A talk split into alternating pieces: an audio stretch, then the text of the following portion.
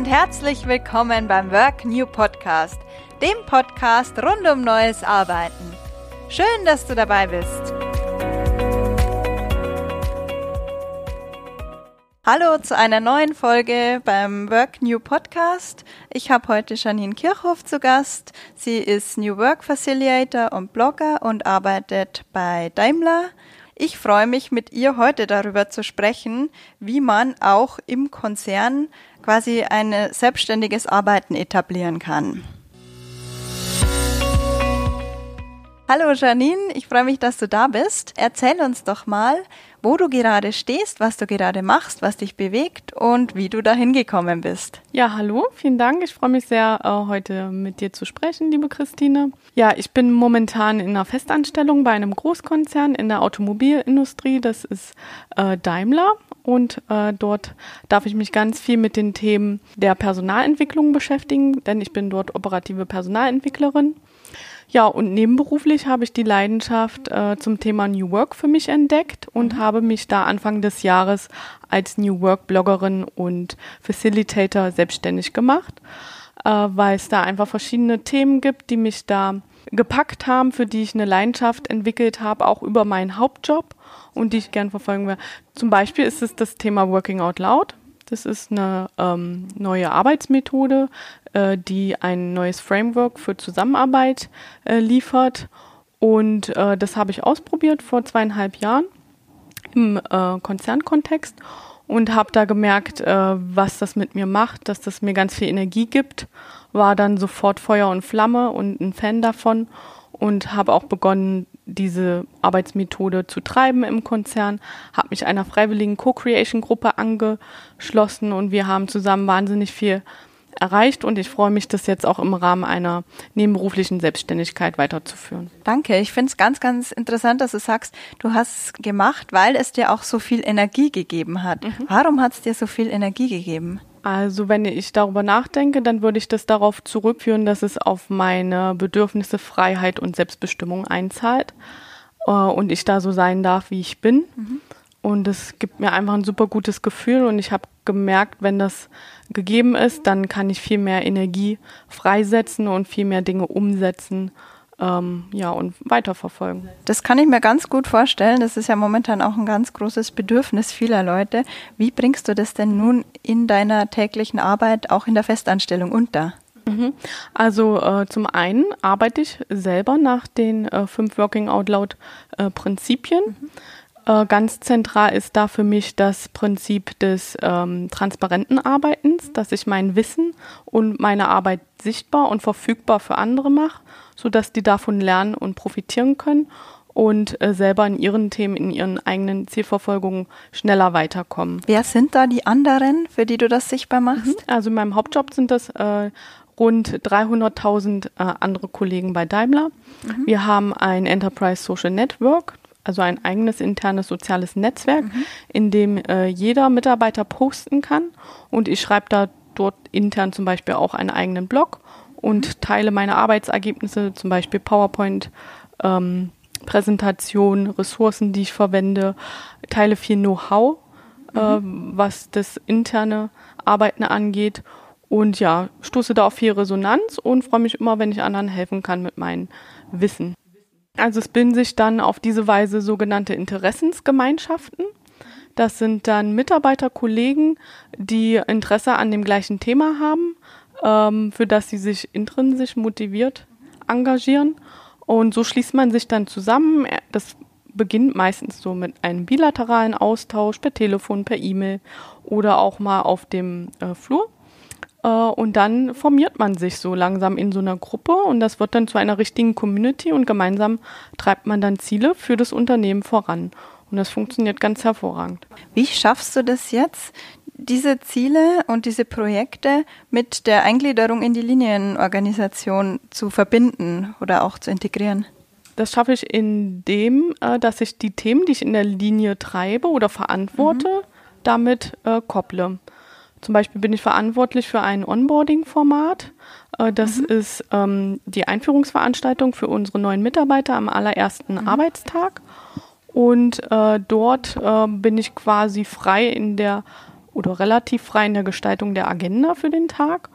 Und äh, ich fand es zum Beispiel sehr wichtig, dass die neuen Mitarbeiter dieses Netzwerk arbeiten, was Working Out Loud liefert, schon am ersten Tag vermittelt bekommen. Und so habe ich dann eben eine Workshop-Einheit auf die Agenda dieses Einführungstages äh, gesetzt, ähm, den ich selber auch durchführe. Äh, und mhm. so verbinde ich dann meine Linienaufgaben mit diesen neuen Themen äh, rund um neues Arbeiten. Und das funktioniert sehr gut. Also ich schaue immer im eigenen Machtbereich, wie kann ich da Verknüpfung, mhm. Verbindung äh, ziehen und das dann umsetzen, sodass das im Einklang miteinander steht und nicht im Kontrast. Kannst du mal ein Beispiel geben? Wie sah jetzt zum Beispiel diese Onboarding-Veranstaltung aus? Mhm. Also wir, es gibt ein ganz allgemeines Willkommen natürlich erstmal. Mhm. Ähm, und äh, nach dem Mittagessen gibt es dann eine Workshop-Einheit zu Working Out Loud von anderthalb mhm. Stunden. Ähm, das ist ein interaktives Format. Ähm, die Mitarbeiter erleben da in einem äh, Schnelldurchlauf die ersten zwei Wochen von Working Out Loud. Working mhm. Out Loud, um das zu lernen, braucht man normalerweise zwölf Wochen. Ähm, und wir machen das quasi in so einem äh, ganz schnellen Durchlauf und äh, die erleben die ersten zwei Wochen. Äh, und dann gibt es quasi einen Call to Action. Wenn Sie weitermachen wollen, äh, finden Sie dann verschiedene Ressourcen. Dann haben wir eine Community, auf die wir verweisen, äh, worauf die Mitarbeiter dann zurückgreifen können, wo sie alle Ressourcen rund um Working Out Loud finden. Genau, und das ist dann so ein wichtiges Element an dem ersten Arbeitstag. Dann gibt es natürlich eine allgemeine äh, Einführung zu, zum Unternehmen, äh, damit die Mitarbeiter ähm, das Unternehmen kennenlernen, die Produkte, die Strategie, die Ziele, die das Unternehmen verfolgt. Wir legen auch sehr viel Wert auf Netzwerken. Es gibt verschiedene Netzwerkmechaniken, die wir vermitteln. Wir haben zum Beispiel ein Lunch-Dating, veranstalten wir am ersten Arbeitstag, so dass die neuen Mitarbeiter sich ähm, zu ihrem ersten Lunch quasi im Unternehmen verabreden können. Und wie zieht sich das dann tatsächlich weiter? Bleiben die dann in den Working Out Loud Circling drin? Was sind da deine Erfahrungswerte? Mhm. Also ähm, idealerweise machen sie dann das Zwölf-Wochen-Programm.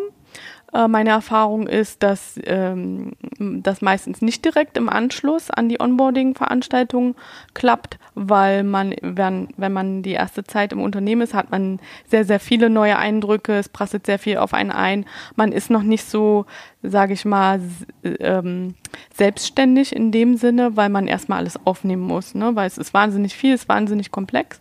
Aber es gibt viele, die sich dann zu einem späteren Zeitraum äh, zum Zeitpunkt, zum Beispiel so nach drei bis vier Monaten, daran erinnern, was sie da an dem ersten Tag gelernt haben und dann darauf zurückgreifen und mich nochmal kontaktieren und sagen, hey Janine, wie war denn das äh, mit Working Out Loud? Ich würde das jetzt gern lernen, was muss ich dann machen?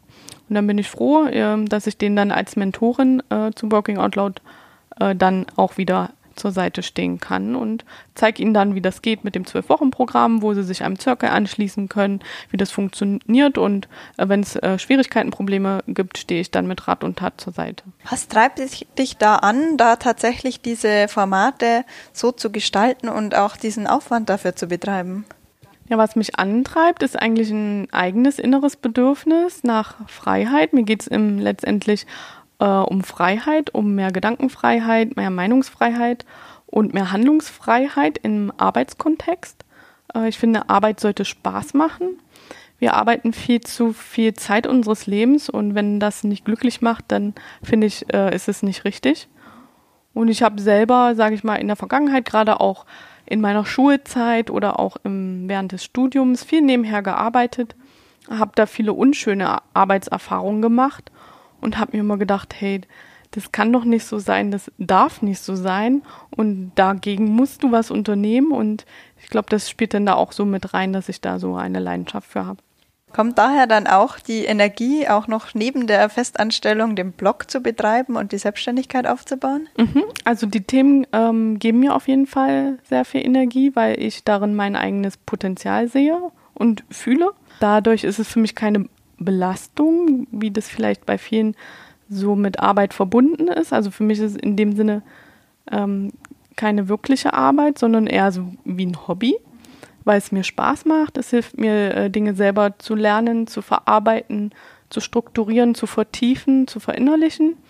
Ähm, und äh, ja, deswegen äh, gibt mir das eher Energie, als dass mir Energie abzieht. Ja, gerade wenn man auch selbstbestimmt und proaktiv was tun kann, das gibt ja auch wahnsinnig viel Kraft wieder.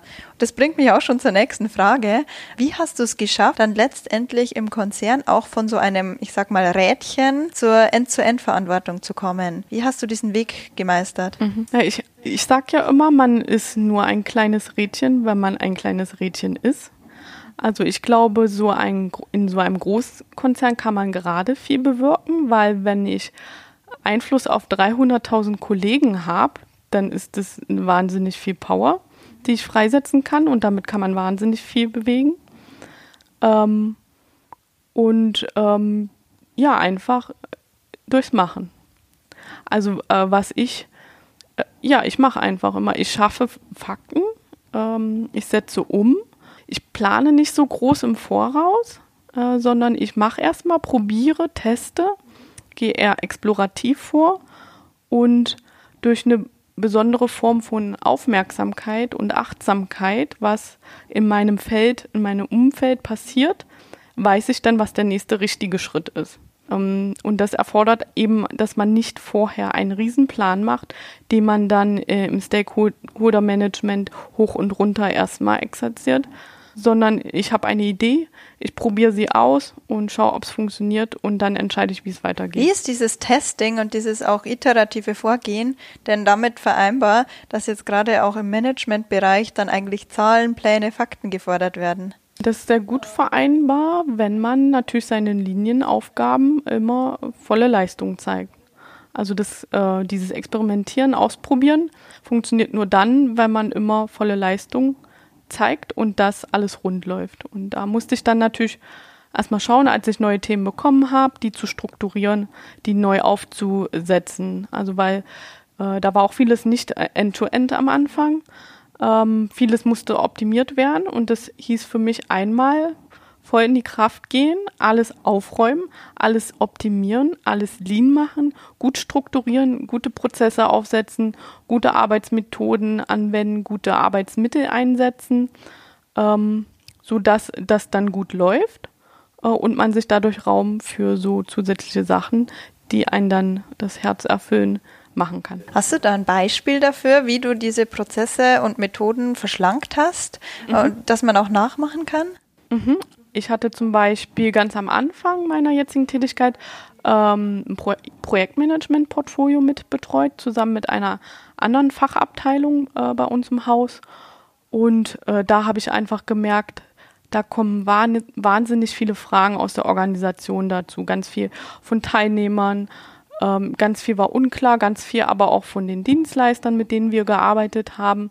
Und das war ein, total viel Workload, was da reinkam. Einfach so Fragen, die entstanden sind, ähm, zu beantworten. Und ich habe dann drauf geschaut, ja, warum kommen denn die Fragen? Warum ist das denn unklar?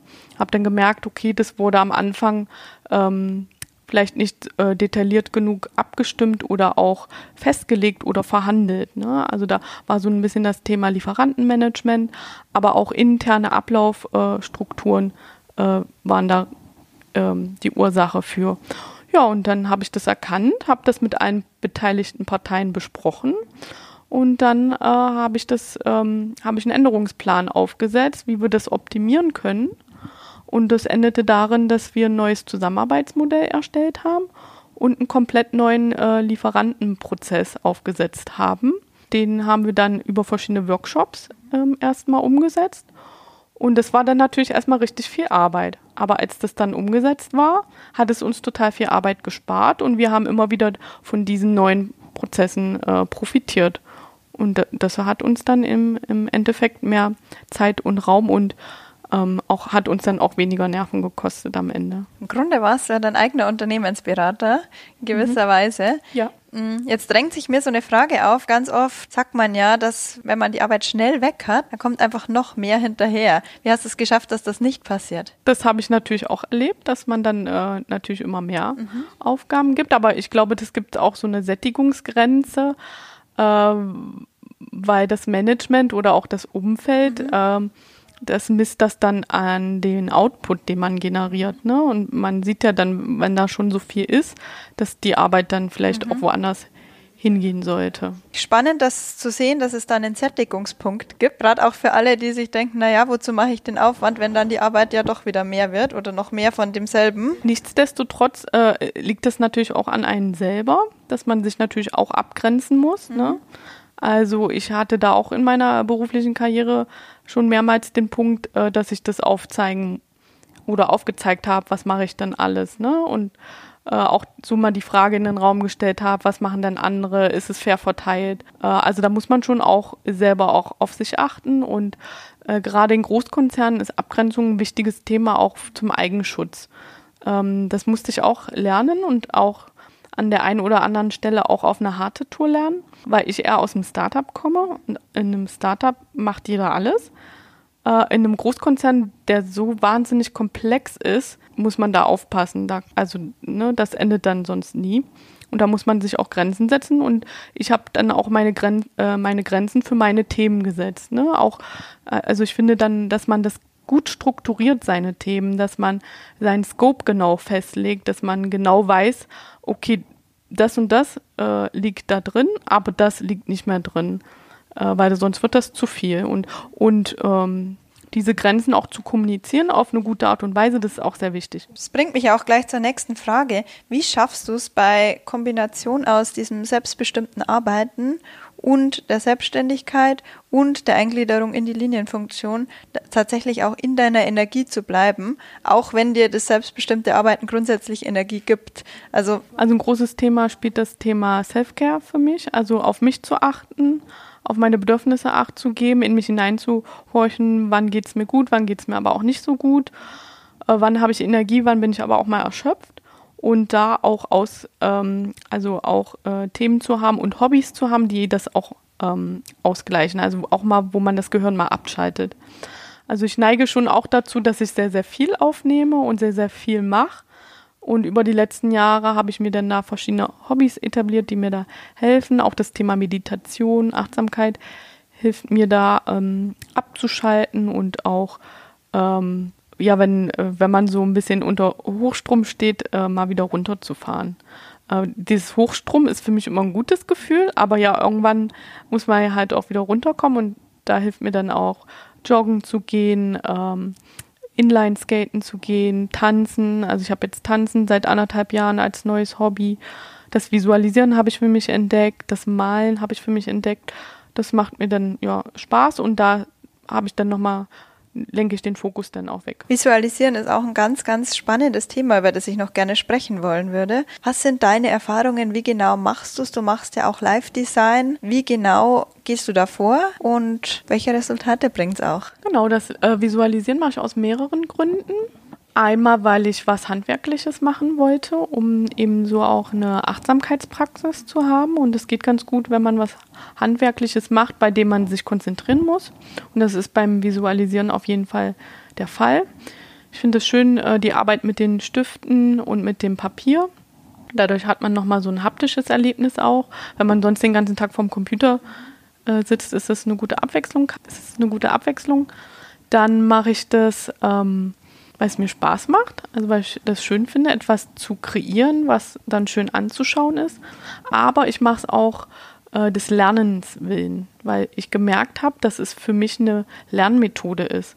Weil indem ich zum Beispiel Dinge, die ich gelernt habe, die ich erlebt habe, visualisiere, verarbeite ich die nochmal auf einer ganz tieferen Ebene. Durch die Darstellung von Text und Bild in Kombination ähm, über die Struktur, die dann auch in so einem Bild entsteht, in so einer Sketchnote, gibt mir das also eine viel tiefere Verinnerlichung der Inhalte. Das merke ich, wie ich mich an die Themen erinnern kann. Also die sind dann ganz tief verankert. Die, also das, was ich visualisiert habe, vergesse ich dann nicht. Also und ich mache das bei allen Themen, die mir wichtig sind, die visualisiere ich. Ähm, entweder als Sketchnote, ähm, zum Beispiel wenn ich ein Webinar besuche. Äh, bei Webinaren mache ich das super gern äh, dann äh, das, was ich mir mitnehmen will, äh, visualisiere ich dann in, ein, in, Form von einer Sketchnote. Und das sind alles Dinge, Dinge äh, bei denen ich so angezündet bin, die so, ah wow, das war jetzt total spannend oder total interessant. Äh, das muss jetzt ja irgendwie verarbeiten und das schreibe ich mir dann auf und visu visualisiere das. Und für die Zukunft, wie machst du es da? Ich ähm, möchte selber äh, Visual Facilitator äh, werden. Also das ist so ein Entwicklungsziel von mir. Äh, da, am liebsten möchte ich das gerne live mitmachen können. Ja, also eins zu eins. Äh, bei den Webinaren übe ich das immer schon, aber das ist wahnsinnig schwer, trotzdem das so synchron zu machen, während äh, das läuft. Und äh, ja, und möchte ich das auch auf größeren Formaten gerne übertragen und äh, würde die auch sehr gerne im Rahmen eines eigenen Online-Shops verkaufen dann. Oh wow, das sind eher eine Ziele. Wie visualisierst du deine eigenen Ziele? Ähm, ich habe eine äh, visuelle Wand, die ich benutze. Die, das kommt, ist eine Methode aus dem Live-Design, äh, dass man dort ähm, sein, äh, seine Ziele visualisiert oder auch ähm, die Erkenntnisse aus dem Live-Design. Ähm, und dann äh, visualisiere ich mir einzelne Themen, äh, Mantren, die ich mir selber setze und klebe die bei mir zusammen mit, ähm, mit, äh, mit Tape und mit Post-its an die Wand. Es ist eine relativ große Wand, die bei mir in der Küche hängt, die ich jeden Tag sehe. Dort sind meine Werte drauf, meine Ziele, die Themen, die mich inspirieren ähm, die Fokusthemen, die ich für das Jahr bearbeiten möchte und wird dann auch durch Fotos ergänzt, durch Post-its und durch ähm, selbsthaftende Post-its. Ist jetzt sowas auch was, was man in den Unternehmenskontext rein transferieren kann? Ja, auf jeden Fall. Also äh, visualisieren. Ähm, ich habe gemerkt, dass das auf sehr hohe Resonanz stößt. Ich habe beis beispielsweise bei meinem aktuellen Job äh, in unserem Enterprise Social Network eine Community ähm, die ich dort begleite zum Thema Visualisieren. Und ohne dass es einen Auftrag dazu gibt und ohne dass wir da irgendwie viel reinstecken, hat die innerhalb von kur kürzester Zeit über 700 ähm, Mitglieder gehabt. Und über gibt, 700 Mitglieder, wow. Genau, mhm. und man, also das Einzige, was ich da mache, ist, dass ich auch meine äh, Visualisierung dort poste aber da sind so viele andere Kollegen, die das Gleiche tun, die sich auch dafür interessieren und wir tauschen uns da untereinander aus, welche Ressourcen hilfreich sind, welche Symbole am besten funktionieren, wie man Flipchart-Präsentationen gut gestalten kann. Und äh, viele Leute machen das einfach total gern. Und ähm, deswegen ist das total mehrwertig auf jeden Fall. Es macht auch Spaß. Welchen Mehrwert bietet diese Art zu arbeiten? Also generell diese verschiedenen Methoden, über die wir jetzt auch gesprochen haben, bis hin zur Visualisierung in Unternehmen. Also aus meiner Sicht liefert das viel mehr Produktivität. Also ich, ohne dass ich jetzt ähm, Studien konkret äh, benennen kann, aber ich bin mir sicher, dass es die gibt, äh, aus meiner Sicht liefert das A, intrinsische Motivation und darüber viel mehr Produktivität. Und ich würde behaupten, 80 Prozent mehr Produktivität liefert das können. Welche Nachteile sehen denn momentan die Unternehmen, ich sag mal noch ganz optimistisch, an dieser Art zu arbeiten? Also eigentlich gibt es ja keine Nachteile äh, da so zu arbeiten. Aber ich denke, es ist halt schwierig, ähm, so festgefahrene Strukturen aufzubrechen. Etwas, was über Jahrzehnte oder fast Jahrhundert äh, funktioniert hat, das auf einmal komplett anders zu machen, da tut sich so ein äh, Riesenkonzern einfach schwer mit. Ähm, und ähm, das rüttet aus meiner Sicht auch viel an äh, Führungsmotiven. Ähm, ja, Führungsmotive wie Macht, Status, Kontrolle. Ähm, das wird da hinterfragt und ähm, daran wird gerüttelt. Und das kann dann natürlich äh, zu Widerständen führen bei Führungskräften, die aufgrund dessen ihre Persönlichkeit oder ihre Führungspersönlichkeit stützen. Und aus dieser Richtung kann dann äh, Widerstand entstehen. Was kann denn jeder Einzelne tun, um trotzdem die Transformation hinzubekommen? Jeder Einzelne kann bei sich selber anfangen. Also der Wandel startet mit dir. Und was ich immer oft beobachte, dass ganz viele Menschen darüber nachdenken, was andere anders machen können. Und wenn nur jeder von denen damit bei sich anfangen würde und genau das selber tun würde, dann hätte das schon so viel Vorbildwirkung und Ausstrahlkraft, dass das auf andere auch übergeht. Äh, ich glaube, die größte Challenge ist, das eben nicht für andere zu wollen, sondern für sich selber und dann auch, dass man das selber lebt und selber tut, ähm, weil man selber weiß nicht, wann andere bereit dafür sind und man muss jedem selber Zeit geben, wann er Wandel annehmen möchte, wann er sich verändern möchte. Und äh, wenn man anfangen will, muss man es bei sich selber. Ich finde, das waren ganz, ganz gutes Schlusswort. Und da schließt sich auch gleich die nächste Frage an, ganz nahtlos. Welche Ressourcen haben dir dabei geholfen, da hinzukommen, wo du jetzt heute bist? Also Bücher, Podcasts, Menschen, Begegnungen, Orte, was auch immer. Mhm. Also eine sehr große Inspiration für mich und auch jemand, der das bei mir freigesetzt hat, mein Potenzial, war der John Stepper, der Buchautor von Working Out Loud. Ich hatte die Möglichkeit, äh, durch meinen Arbeitgeber mit ihm zu arbeiten. Und es war wahnsinnig inspirierend. Es ist immer noch wahnsinnig inspirierend. Jede Begegnung, jedes Gespräch ähm, gibt mir da quasi Gänsehaut, weil es einfach so ein toller Mensch ist, weil er ein tolles Mindset in die Welt bringt. Dann auch die beiden Buchautoren von Design Your Life, äh, Robert Kötter und Marius Kursave. Ähm, also das hat mir auch viel gegeben, das Buch zu lesen ähm, und die dann auch über die Coaching-Ausbildung zu treffen. Und die sind super authentisch und äh, gehen da voll in mein Mindset rein und das war toll. Genau, und dann auch natürlich mein direktes Umfeld, alle Menschen, äh, die mich unterstützen, die gemeinsame Interessen und Ziele verfolgen, die Community, ähm, die dahinter steckt und auch nicht und auch letztendlich dann Meetup als Plattform, äh, um diese Community zu treffen. Ja, danke. Jetzt würde ich dir gerne noch die Möglichkeit geben oder den Raum für alles, was noch ungesagt geblieben ist oder auch für alles, was du noch promoten möchtest an dieser Stelle? Ja, also ich wünsche mir, ähm, dass mehr Menschen selbstbestimmt und frei äh, arbeiten und äh, dass jeder seinen Weg gehen kann und äh, wenn Sie dazu Inspiration suchen, dann empfehle ich auf jeden Fall das Buch Design Your Life. Äh, die Erfahrungen, die ich damit gemacht habe, kann man auf meinem Blog janinkirchhoff.com nachlesen und ich freue mich über jeden Austausch dazu. Ja, vielen, vielen herzlichen Dank für die tollen Einblicke in dein Leben und dein Arbeitsleben. Und was ich heute mitgenommen habe, ist, dass es trotzdem, dass es oft schwierig scheint, einfach möglich ist, auch selbstbestimmt innerhalb von Strukturen zu arbeiten, die auf den ersten Blick vielleicht nicht so anmuten, aber mit einiges an Kreativität dann tatsächlich auch dahin zu kommen, ist möglich. Und das finde ich eine ganz, ganz schöne Aussage, die ich da heute mitnehmen möchte.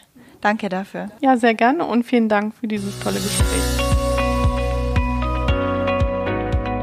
War die heutige Folge des Work New Podcasts. Schön, dass du dabei warst. Abonnier den Work New Podcast und sei in zwei Wochen wieder dabei. Ich freue mich auf dich.